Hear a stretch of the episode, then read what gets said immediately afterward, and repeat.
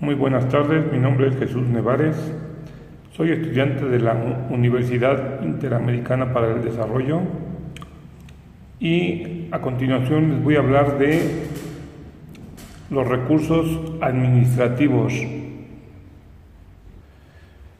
que no son otra cosa más que mecanismos puestos a disposición de los particulares para hacer valer sus derechos frente a la administración. Por otra parte, el recurso administrativo continúa siendo la fuente principal del control administrativo.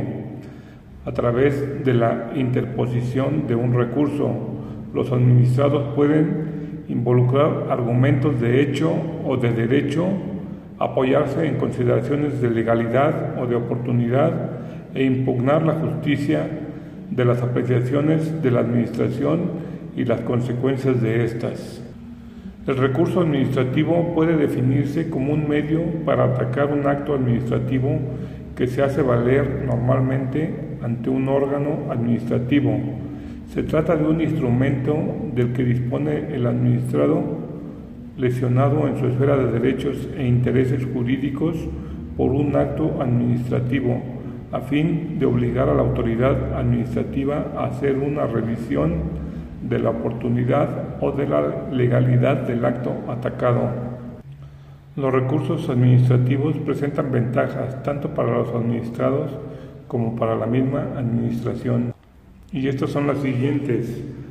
Uno, por una parte, el recurso permite que los administrados expresen su opinión ante las autoridades. El recurso ofrece la posibilidad de corregir una anomalía previo examen del expediente. Dos, por otra parte, el recurso permite que la propia administración corrija un error o una injusticia, dado que ella encuentra una oposición para mejorarse. una vez que ha constatado sus propias fallas. Tres, el recurso contribuye a detectar las lagunas y defectos de técnica legislativa o reglamentaria.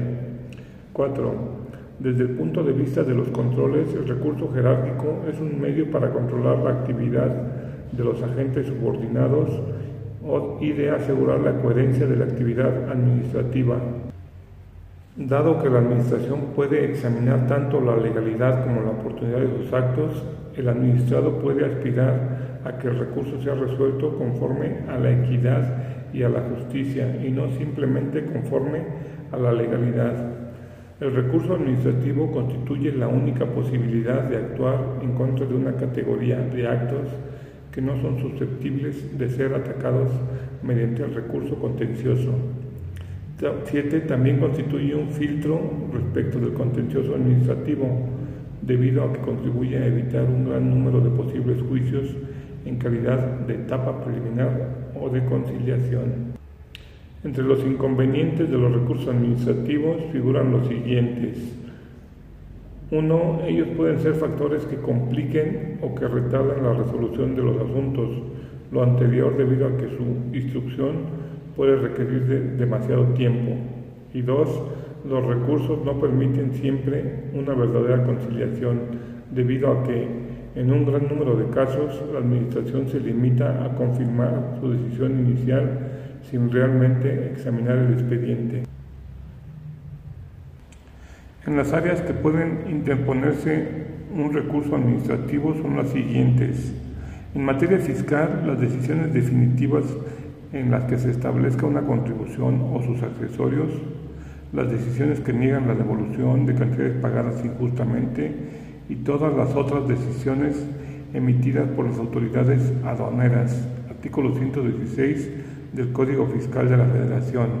En materia de seguridad social, los actos definitivos del Instituto Mexicano del Seguro Social que causen perjuicio a los intereses de los asegurados y sus beneficiarios, de los patrones o de cualquier otra persona que se encuentre obligada al pago de cotizaciones de seguridad social.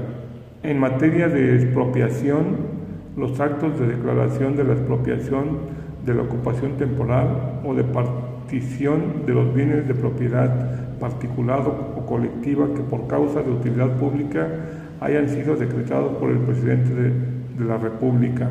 En materia minera, las decisiones relativas a derechos y obligaciones de los concesionarios, de los peticionarios o de los beneficiarios de las asignaciones.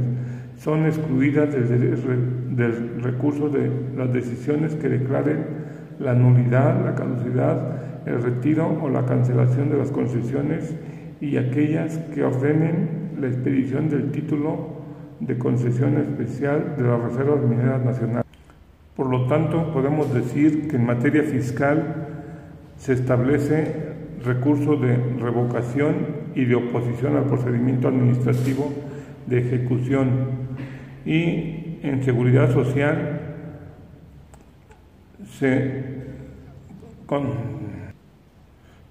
y en seguridad social le toca al recurso de inconformidad.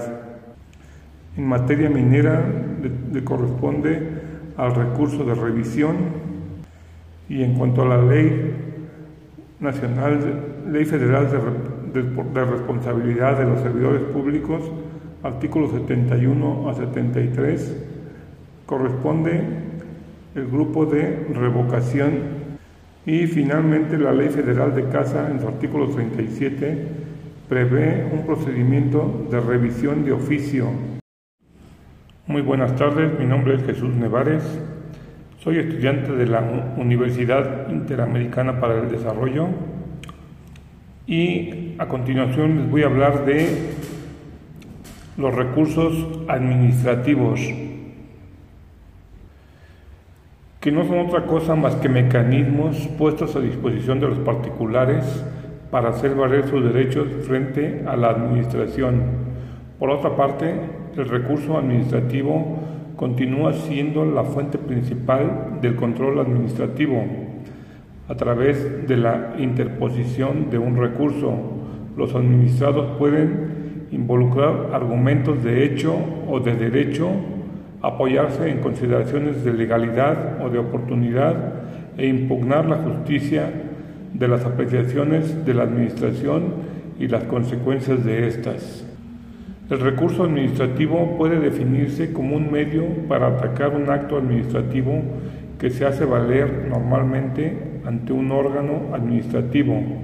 Se trata de un instrumento del que dispone el administrado lesionado en su esfera de derechos e intereses jurídicos por un acto administrativo, a fin de obligar a la autoridad administrativa a hacer una revisión de la oportunidad o de la legalidad del acto atacado. Los recursos administrativos presentan ventajas tanto para los administrados como para la misma administración. Y estas son las siguientes. Uno, por una parte, el recurso permite que los administrados expresen su opinión ante las autoridades. El recurso ofrece la posibilidad de corregir una anomalía previo examen del expediente. Dos, por otra parte, el recurso permite que la propia administración corrija un error o una injusticia, dado que ella encuentra una oposición para mejorarse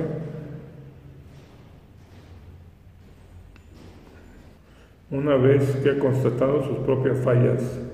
3. El recurso contribuye a detectar las lagunas y defectos de técnica legislativa o reglamentaria. 4. Desde el punto de vista de los controles, el recurso jerárquico es un medio para controlar la actividad de los agentes subordinados y de asegurar la coherencia de la actividad administrativa. Dado que la Administración puede examinar tanto la legalidad como la oportunidad de sus actos, el administrado puede aspirar a que el recurso sea resuelto conforme a la equidad y a la justicia y no simplemente conforme a la legalidad. El recurso administrativo constituye la única posibilidad de actuar en contra de una categoría de actos que no son susceptibles de ser atacados mediante el recurso contencioso. 7 también constituye un filtro respecto del contencioso administrativo, debido a que contribuye a evitar un gran número de posibles juicios en calidad de etapa preliminar o de conciliación. Entre los inconvenientes de los recursos administrativos figuran los siguientes. Uno, ellos pueden ser factores que compliquen o que retardan la resolución de los asuntos, lo anterior debido a que su instrucción puede requerir demasiado tiempo. Y dos, los recursos no permiten siempre una verdadera conciliación, debido a que, en un gran número de casos, la Administración se limita a confirmar su decisión inicial sin realmente examinar el expediente.